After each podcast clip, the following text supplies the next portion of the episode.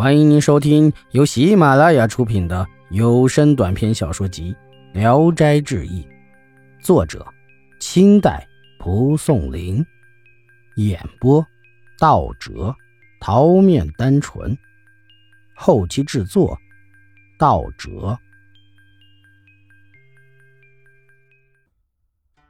余德，武昌府的隐图南有一座空闲着的宅子。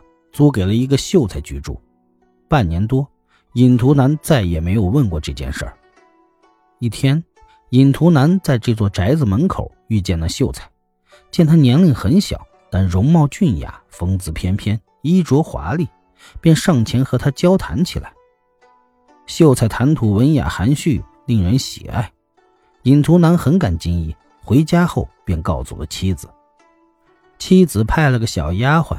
以赠送礼物为名，去暗地里查看秀才的家世情况，见他家有个天仙般的美艳女子，家里的花草山石、衣服器具都是从来都没有见过的。尹图南听说后，揣测不出秀才到底是什么人，便去他家登门拜访，正赶上秀才外出了。第二天，秀才就来回拜，尹图南打开他的名帖一看。才知他姓于明德，两人交谈之间，尹图南又详细打听他的家族门第，秀才的回答却十分含糊。尹图南反复的追问，秀才就说：“您如想和我交往，我不敢拒绝。要知道，我并不是逃亡在外的盗匪，何必苦苦的逼问来历呢？”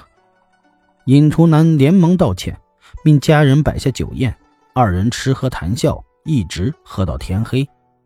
才有两个健壮的奴仆挑着灯，牵着马，把秀才接了回去。第二天，秀才回请尹图南。尹图南来到他家中，见室内墙壁都用明光纸裱得和镜子一样光滑洁净。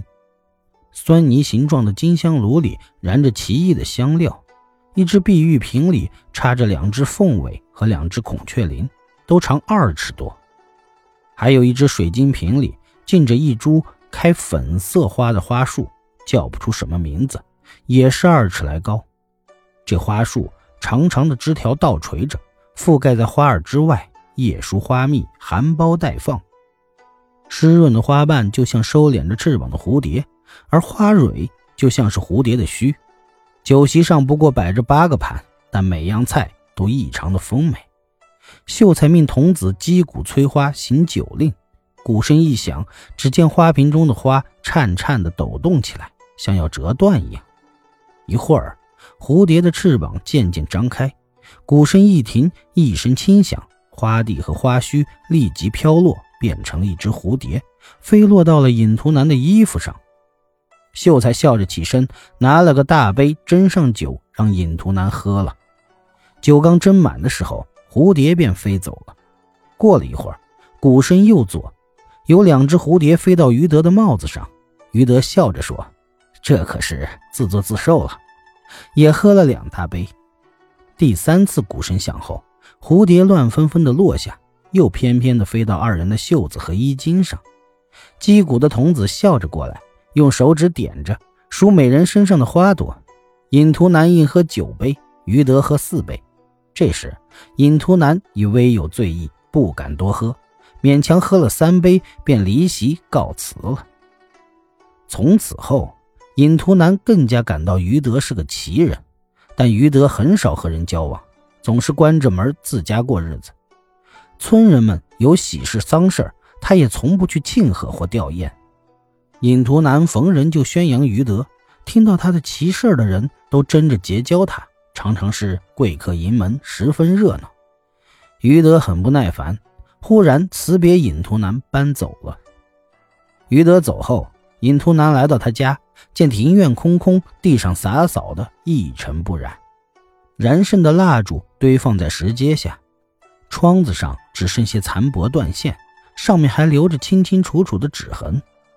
只在屋后遗留下一个小白石水缸，能盛一担水左右。尹图南把缸拿回家去，储上水，养了几尾红鱼。过了一年，缸里的水仍然清澈如初。后来，这缸被仆人们搬动石块时失手打碎了。奇怪的是，缸里的水像凝固了一样，也不流泻出来。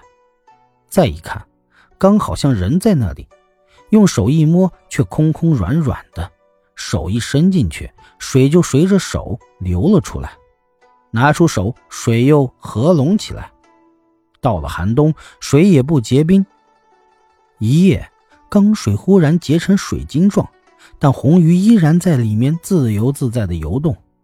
尹图南恐怕别人知道这件奇珍，总是把它藏在密室里，除了儿子、女婿这样的亲人，从不拿出给人看。但时间长了，还是传出去了，要求观看的人们纷纷登门，络绎不绝。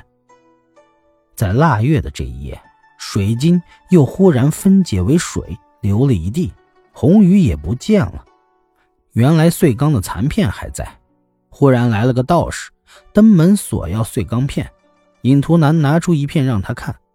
道士说：“这是龙宫中沉水的器具。”尹图南又描述了钢破后水不流泻的情景。道士说：“出水的是钢的魂魄。”说完，很殷切的恳求给一小块碎钢片。尹图南问他有什么用，道士说：“把它捣碎入药，能使人长生不老。”尹图南给了他一片，道士非常感谢，欢欢喜喜的就走了。本集演播到此结束，谢谢大家的收听，喜欢请点赞、评论、订阅一下。